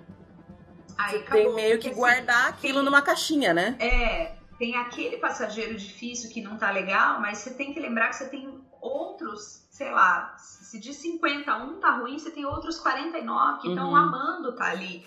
Né? Então não se deixar levar por isso. Ah, vou ignorar o passageiro total, então focar em quem tá bem. Não, você vai sempre pensar no grupo no todo. Faz o seu possível. E aí, se você entender que dentro do seu possível ainda não funcionou, então, assim. cara, segue em frente, porque é o que eu falei, a, a, decisão de estar ou não estar ali é do passageiro. Ele escolheu voluntariamente estar ali. Ele escolheu acordar de bom humor ou de mau humor. Ele escolheu rir ou não rir. Ele escolheu se divertir ou não. Tem passageiros em que você ainda consegue quebrar né, a barreira ali. Você vai sentindo. Tem passageiro que de cara já se entrega, tem passageiro que você consegue conquistar só no último dia da viagem. Faz parte. Mas, é, independente de qualquer coisa, você tem que se blindar né, de certas emoções ali, porque você é o alicerce do grupo. Uhum. No seu planejamento tem que estar tá incluso né, um momento seu de, de desabafo, um momento seu de tirar aquela energia ruim, porque você é o alicerce do grupo. Então, tenha em mente que você vai precisar de alguns intervalinhos, que você vai precisar de algumas coisas que te façam feliz para que você tenha condições de renovar as energias e continuar. Porque o, o trabalho do guia, ele é muito mais é, de trabalhar a cabeça das pessoas do que de trabalhar a técnica, o, deslocamento, o guiamento, o planejamento, essas coisas todas. Porque a técnica se aprende. Você pode ser um excelente guia tecnicamente e não entender nada de pessoas, você não vai ter sucesso. Você pode ser um guia que ainda está em desenvolvimento tecnicamente, mas você é maravilhoso com pessoas. Você vai ter muito mais chances de continuar fazendo esse trabalho, porque você conquistou o mais importante, que são as pessoas ali. Né? Você tendo as pessoas do seu lado, a técnica você aprende. Você, né, na, ali no dia a dia, você vai executar da melhor maneira possível.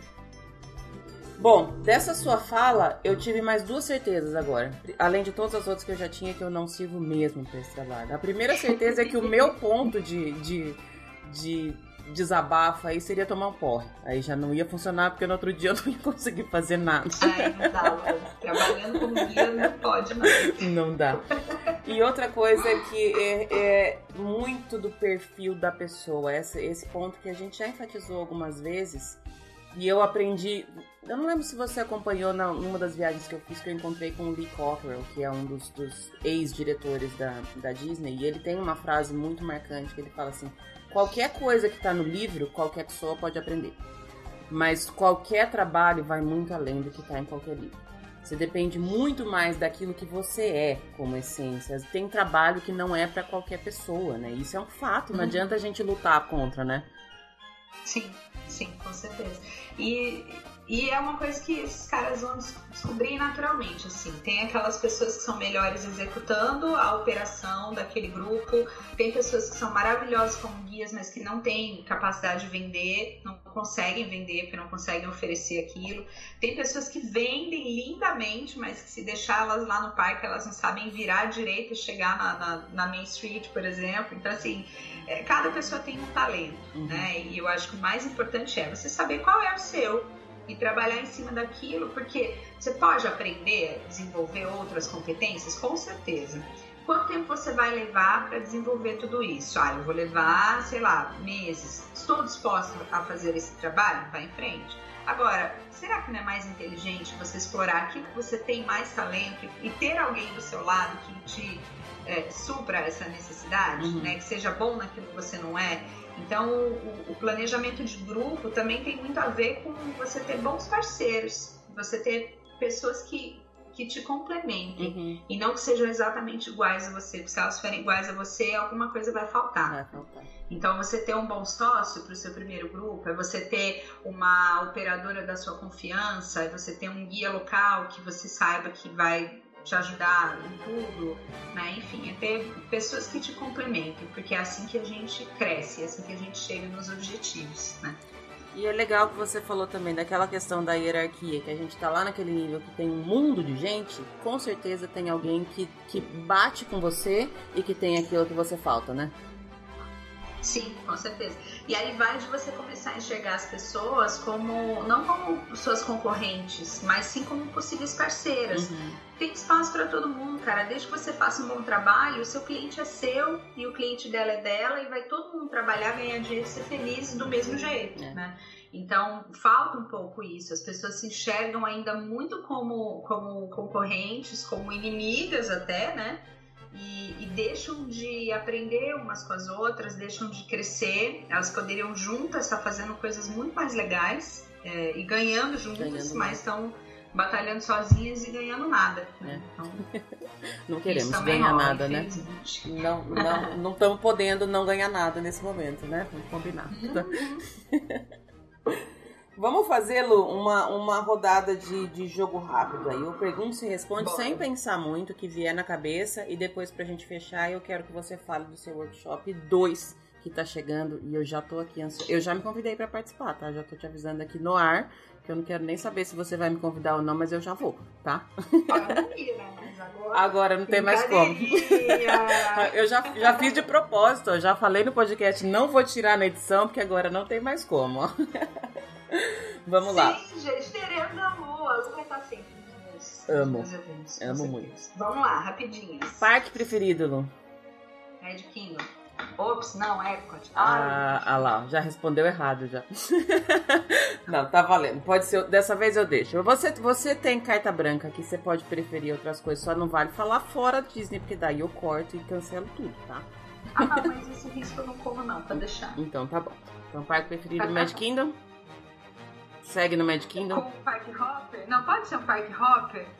Pra, pra ir visitar o castelo você comer no, no Olha só, Showcase? você consegue complicar até as respostas de, de jogo rápido, Lu. Eu vou te dar um Park Hopper, eu vou te dar um Park Hopper só, só porque você quer incluir o Epcot. Se fosse pra incluir outro, não, não, não ia deixar, não. Vamos lá, ride preferida. Você já falou lá no primeiro, mas você pode manter a que você falou, ou você pode trocar, fica à vontade. A ride preferida? Putz, Lu, você me pegou porque eu não lembro qual é e agora. Não, mas fala Ah, a preferida de hoje. A sua hoje preferida. Vamos lá, minha ride preferida de hoje acho que é Filar Magic, porque eu adoro cantar as musiquinhas e tem várias ceninhas de filme. Eu adoro Donald no final, Ah, que legal. dele na parede. A única pessoa que falou dessa ride, e eu tenho certeza que não foi essa que você falou no primeiro episódio, mas a Jaque sempre fala. Quando eu pergunto pra ela de ride preferida, dela sempre é. Eu lembrei dela agora. Ah, eu sei que essa é dela também. Resort preferido, não precisa ser um que você já se hospedou. Eu gosto muito do Coronado. Amo de paixão. Nunca me hospedei, mas eu já fui nos restaurantes de lá. Ele é maravilhoso. E depois da reforma ele ficou tudo de bom, recomendo. Eu também Ai, não ri. Ai, que vontade. Acho lindo, maravilhoso. Ride que você acha que precisa urgente de uma reforma. Ai, ai. Urgente de uma reforma, tá meio caída, assim. Uhum. Eu acho que todas as coisas dentro do daquele pavilhão de Imagination, do Epcot. No Figment, na... Ah, eu sei que tem uma tradição, né? Que são rides clássicas e tal, mas ali, meu... Não dá. Ah, não, não tá dando não, né? Vamos lá. Snack preferido. Pineapple Float. Esse é fácil. Snack que você não gosta, não come de jeito nenhum. Eu não gosto do Mickey Pretzel salgado. Eu acho aquele sabor de pretzel salgado totalmente dispensável. É, sabor de Agora, farinha, né? Mickey Pretzel, que é recheado com sweet cream cheese, aí esse, Aí sim, aí sim. legal. Filme preferido, Lu? Hoje eu vou de Aladdin. Olha, o live action ou o original? Cara, os dois. É. Eu amei o live action, mais do que todos os outros live actions que saíram ultimamente. Apaixonei no live action. E, mas eu gosto muito do- dos dois e do, do- gosto dos dois gênios, gosto do- das músicas, eu gosto de um pouquinho de cada um, sabe? Então vou com os dois Aladdin. Música Disney preferida?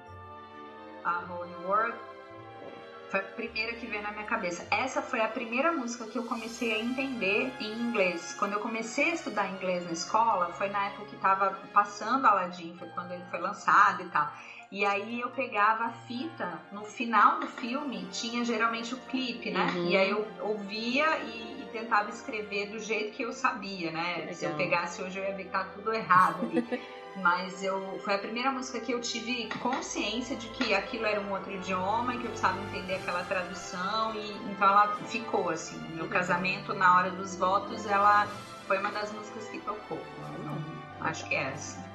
E pra fechar, um desejo Disney, um bucket list que você ainda não, não realizou. Levar a Rafa. Já era pra ter ido, né? Inclusive, era pra eu estar lá agora. Ai, né? meu Deus. Inclusive, essa data era pra eu estar lá. Não. Meu, meu aéreo tava emitido, tava tudo certo e não era pra ser agora. Não. Mas eu quero, assim, tá na minha listinha aqui, é, levar a Rafa e fazer tudo de princesa que ela tiver direito, assim, Ai, fazer o delícia. roteirinho da Rafa na Disney. Toda vez que alguém fala que quer levar o filho, eu lembro de quando eu levei a, a Julia. E pra mim, o momento memorável foi fazer Bibi de Bob e depois comer no, no, no Royal Table. Já né? tava até agendada, Ai, né? que Já tava até agendado. A gente ia fazer, na realidade, eu ia fazer o café da manhã no Tratoria com a Rapunzel e Ariel. E aí de lá a gente ia pro Magic Kingdom, passava o dia de boa. No dia seguinte a gente ia fazer Bibi de Bob no Gran Floridia. E aí de lá ia pro Epcot pra almoçar com as Lá na princesas Noruega. na, na Noruega. Porque aí assim ela ia bonitinha, né? Aham. Montadinha e tal. E ia ser tudo assim, né? Em volta de personagens e princesas. Mas vai não ser. era para ser agora. É, não, agora vai ser no futuro. Vai ser. Adorei. Passou na, nas perguntas rápidas, tá? Nem, nem doeu, tá vendo? Lu, queria que você falasse. Primeiro eu queria que você falasse no geral de do que você faz, o que, que você oferece, o que, que as pessoas podem buscar é, em você. Que se quem ainda não tinha, não, não tinha te ouvido, já deu para perceber que você tem um conhecimento muito diferenciado do que o que muita gente é, oferece hoje em dia. Eu acho que a sua proposta é estar tá antes do que todo mundo tá. Antes da venda, é você preparar essa pessoa para venda de qualquer tipo de coisa, que seja que, que você esteja vendendo um conteúdo. E eu falo em venda não no sentido de ganhar dinheiro em troca, mas daquilo que você oferece hoje Queria que você falasse dos seus trabalhos e depois do seu workshop que já está chegando. Legal, é hora do jabá. Então, é, né? essa é a hora. Adoro. Não, assim, ó, eu venho do mercado de operação de grupos, né? Por isso até eu me, me convidei aqui mesmo para falar desse tema. Mas eu trabalhei muitos anos no mercado de operação, agenciamento, já fui agente, já fui guia muitos anos, é, já fui cast member na Disney, enfim. Hoje, o meu grande propósito é ajudar pessoas a empreenderem no mercado de viagens para Orlando, mas fazendo isso de uma maneira criativa e principalmente responsável. Porque não adianta você empreender e ficar endividado. Não adianta você empreender e não se satisfazer é, financeiramente, inclusive, né, com o que você faz. Então, eu quero é, ajudar cada vez mais pessoas a terem os seus negócios dentro desse mercado, fazendo coisas inovadoras, coisas diferentes e criativas, né? Que não seja só é, vendendo viagem, sendo guia ou fazendo roteiro, né? E, e, assim, eu ajudo inclusive pessoas que querem vender viagens, uhum. ser guias e fazer roteiro. Não tem nada de errado com isso, pelo contrário, eu acho que é um mercado é, muito legal, né? E que sempre está crescendo mesmo agora com esse cenário totalmente negativo para nós, né, ainda assim eu vejo muitas possibilidades. Então eu ajudo essas pessoas também, mas a minha grande proposta é ajudar pessoas a empreender. Eu acredito muito na força do empreendedorismo. É, é, um, é uma, uma peça importantíssima da nossa economia, né? E eu acho que é o único meio hoje de você ser feliz fazendo um trabalho que você gosta, ganhando seu dinheiro honestamente, sem depender de ninguém é uma força que, que, que, pode ajudar muita gente, se essa muita gente quiser. Né? Uhum. Então, quem quer e quer fazer acontecer e quer empreender, é, eu tô aqui por essas pessoas. Meu grande propósito é ajudar pessoas a empreenderem nesse mercado. Então eu coloco meu conhecimento à disposição e ajudo pessoas a terem coisas diferentes e criativas nesse ramo. Basicamente é isso que eu faço, tá? Uhum. É, dentro dos meus é, projetos eu faço consultoria, eu faço mentorias individuais, eu tenho um grupo de alunas que é o Clube Profissional, que é onde eu entrego aulas, né? Agora, por exemplo, a gente está justamente trabalhando uma série de aulas sobre montagem de grupos. Depois eu vou trabalhar roteiros, depois eu vou trabalhar criatividade. Então eu vou trabalhando esses temas dentro do meu grupo de alunos. Uhum. E eu faço alguns workshops que são voltados para pessoas que querem ter esses negócios, né? Que é justamente o antes. O que é que eu vou fazer agora? Uhum. Tem muita gente apaixonada, tá, tão querendo trabalhar, mas não sabendo como, né? E aí é onde entram os, os workshops do Orlando Criativo que era inclusive para ter acontecido agora em abril, né? Mas por motivos de coronavírus, eles não aconteceram presencialmente. E aí eu transformei o que era possível transformar, né, é, no conteúdo online, porque algumas coisas a gente faz só de maneira prática mesmo, não tem jeito. E aí, o que estava marcado para acontecer presencialmente, a gente vai fazer no mês de agosto, se Deus quiser. Se não, a gente manda um pouquinho mais pra frente. A Polenta tá querendo entrar de novo. Ei, Polenta. Acho que ela quer participar do workshop. Agora ela quer é... fazer o jabá dela também, ó. Já que eu abri o microfone, ela quer falar também. ah, essa daqui só falta falar mesmo. E então, é, o workshop a gente adaptou, né? Eu falo a gente porque tem um timão né, de mulheres incríveis junto comigo, inclusive você. É, e aí que era possível adaptar para o online, a gente adaptou e aí em agosto, se Deus quiser, teremos a versão presencial. Uma complementa a outra, né? O online é o, o, o começo do conteúdo e o presencial vai ser um complemento com as atividades práticas do conteúdo que está sendo entregue online. O primeiro foi agora de 17 a. Não, de 13 a 17 de abril, que aconteceu, são cinco dias, segunda a sexta, das 8 às 10 da noite, é, cinco aulas, né? E eu vou repetir no final de maio, de 25 a 29 de maio. Então a gente vai ter a segunda turma do workshop, que por sinal já tem alunas, né? já Tudo. tem inscrições realizadas e estou recebendo os pedidos de, de inscrição agora. Legal. Eu sempre. Eu tenho um grande arrependimento na vida, que é não ter ido no primeiro workshop que você fez, que foi no dia do seu aniversário. E eu lembro que eu cogitei ir, eu ainda estava no Brasil, eu cogitei ir, não me lembro exatamente por que que eu não, não consegui ir, não, não pude. E aí depois eu comecei a me envolver com a minha vinda para cá e, e, não, não consegui participar dos presenciais, mas eu, eu, eu me sinto muito honrada de participar e sem puxar sardinha para lado nenhum, eu converso com muita gente depois que faz workshop e todo mundo ama. Uma coisa super legal que você falou na live de ontem, coisa boa a gente tem que a gente tem que falar mesmo, a gente não pode se diminuir. Então, assim, eu acho que seus workshops têm sido um sucesso cada vez maior. Eu sou super, super grata por participar deles e eu espero que um monte mais de gente venha aprender. É legal porque, assim, às vezes eu converso com pessoas antes, as pessoas sabem que a gente se tornou amiga. E aí várias pessoas, ah, você acha que eu devo fazer? Você acha que é isso? Eu, eu trabalho com tal coisa, você acha que é para mim? Todas as pessoas eu falo que é para todo mundo. Se você tá em algum mercado ou querendo entrar, ou você tem um projeto, alguma coisa na sua cabeça, é para você. E aí o, o, o, retorno depois é sempre positivo. Eu sempre vou lá perguntar e falo, era isso mesmo? Eu tava certo? Tava super certo, adorei. Então, sucesso demais. Agradeço mais uma vez publicamente por você me ter nos seus workshops. É uma delícia. E eu já tô vendo que se, se você acabou de lançar o segundo já tem aluno, sucesso garantido, né? Ah, se Deus quiser. Eu fico muito feliz de saber disso, viu, Lu? Porque é, tem, rola sempre uma modéstia, assim, né? Tipo, ah, eu não vou falar, porque, né, vamos falar que eu tô me achando e tal. Mas, gente, se você faz uma coisa boa e que ajuda as outras pessoas, e se essas pessoas são beneficiadas por isso, quanto mais gente você puder ajudar, é. mais o seu propósito se cumpre. E aí mais todo mundo ganha uhum. junto, uhum. e cresce junto, e todo mundo fica feliz. Então eu vou mais é falar mesmo, né? Tá quanto mais pessoas eu puder ajudar através desse workshop e de todos os outros eventos, eu vou sempre falar e vou falar com o maior orgulho do mundo, porque eu vejo projetos incríveis nascendo nesse workshop. Uhum. E se eu puder compartilhar, se eu puder contribuir né, com todas essas pessoas, mulheres especialmente, né, é, eu vou fazer isso quantas vezes forem necessárias. Então, é, sejam todas e todos muito bem-vindos. Quem quiser participar, é só me chamar depois. Eu conto tudo que vocês quiserem saber desse evento, mas assim, de fato, é um evento transformador, uhum. porque a gente não fala só de técnica, a gente fala do que você precisa saber antes de entender qual vai ser o seu negócio nesse ramo. Uhum. A pessoa vem com uma, uma ideia formada e ao longo do workshop a gente vai desconstruindo isso,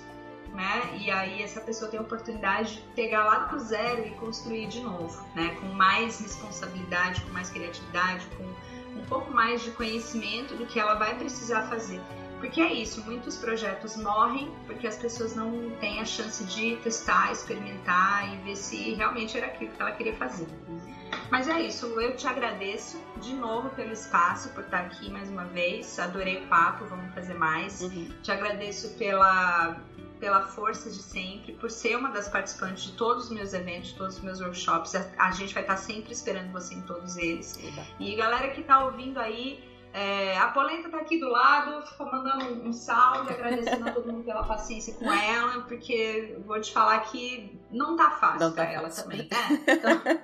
não tá fácil nem pra gente, nem pros cachorros, nem pra ninguém. Só fechando, não, Lu. ela mandou dizer que a, o snack preferido dela é turkey leg, tá? Opa, pronto, já deu a resposta dela aí também. É, eu lembro da primeira vez que a gente gravou, eu tinha lançado o podcast há pouquíssimo tempo. Você me mandou um e-mail falando: Eu quero participar dessa coisa aí que eu nem sei uhum. direito o que, que é. E é muito legal ver a sua consolidação profissional desde então. Eu lembro que você também estava se estabelecendo nesse, nesse seu ramo de atividade, estava começando, estava se, se achando. Eu percebi em você um mundão de conhecimento e aí tentando colocar como eu, o que, que eu posso fazer com esse monte de conhecimento que eu tenho.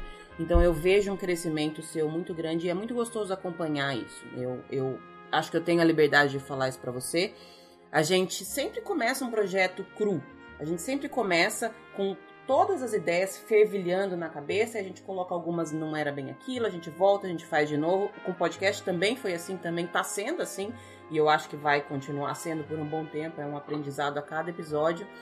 E eu acho muito bacana a sua trajetória de um ano e pouco, deve ter, que a gente gravou a primeira vez, que eu estava começando e você também estava meio que no começo.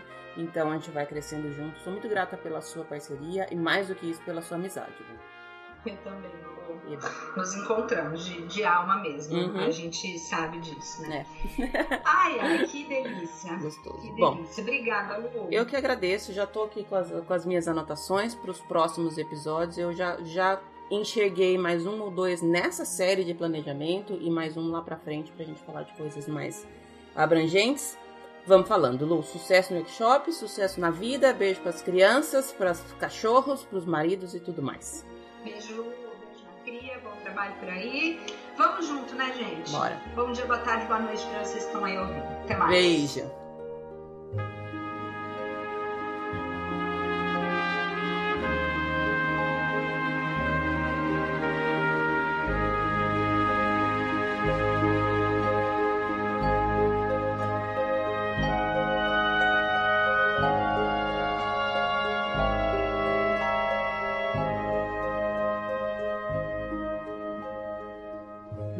Quando eu escolho a música que vai ficar de fundo da conversa com o convidado, eu não sei ainda quantos minutos vai ter a conversa e nem quantos minutos tem a música. Eu procuro escolher uma trilha que seja bem grande, contínua e bem grande, para que ela caiba aí na conversa, mas eu não sei exatamente qual parte da conversa vai ficar em qual trecho da música. E aí eu acabei de fazer a, a junção dos arquivos aqui Editei a fala com a Lu, coloquei a música ao fundo e quando terminou a fala com ela, eu fui testar, modular som e tudo mais, eu vi que terminou nesse trecho, que é uma música clássica bem conhecida. Eu fui até confirmar, confesso que eu não tinha certeza, mas ela faz parte de um filme Disney sim. Ela faz parte do trecho final de Fantasia, aquele filme de 1940 é bem polêmico, um monte de gente não gosta, eu particularmente acho super legal. Mas, enfim, eu fiquei ouvindo um trecho dessa música e ela me levou para diversos lugares. Até a cria que estava ali na sala jogando videogame deu um grito: Mãe, que música que é essa? Ela sabe que aqui, normalmente aqui no meu quarto eu fico sempre ouvindo música Disney, essa ela não reconheceu. Como eu estava falando, essa música me levou para um tempo da minha vida que eu nem era tão ligado em Disney assim eu tocava teclado em casamento, na missa e tudo mais. E essa era sempre uma música pedida nos eventos. Normalmente eram eventos religiosos que eu tocava. Troca de aliança tinha essa, essa música, enfim. É, eu acho ela maravilhosa, a melodia. Independentemente de religião, de espiritualidade, independente de qualquer coisa que tenha ligação com a letra dessa música, porque ela é originalmente cantada, mas a melodia eu acho muito bonita. E eu sempre ficava muito emocionada nesse ao tocar essa música por conta disso, por conta da melodia. A Lu falou na conversa dela lá no comecinho que uma das coisas que ela faz para trazer Disney pro dia a dia dela é ouvir muita música Disney. E aí eu tava aqui refletindo como a música pode levar a gente para qualquer lugar. Né? Pode levar a gente para Disney, pode levar a gente para cima, pode levar a gente para baixo, pode deixar a gente animada, pode deixar a gente mais deprimida. A música tem mesmo esse poder, né? Eu fiquei por um bom tempo aqui ouvindo a música, esse trecho da música, que agora já mudou, já tá outro trecho aí no fundo. Mas eu fiquei relembrando do período em que eu tocava essa música e de como as coisas eram diferentes. Parece que foi outra vida. Eu também postei ontem no meu Instagram que o Facebook me trouxe uma, como aquelas memórias, uma foto que eu tirei há seis anos atrás de uma apresentação que tinha acontecido na escola da, da, da Júlia, comemoração de Dia das Mães, e as crianças acho que tocaram flauta nesse dia. E aí tem uma foto com, sei lá, umas 100 crianças, todas juntas, todas sorrindo. Eu tava meio de longe.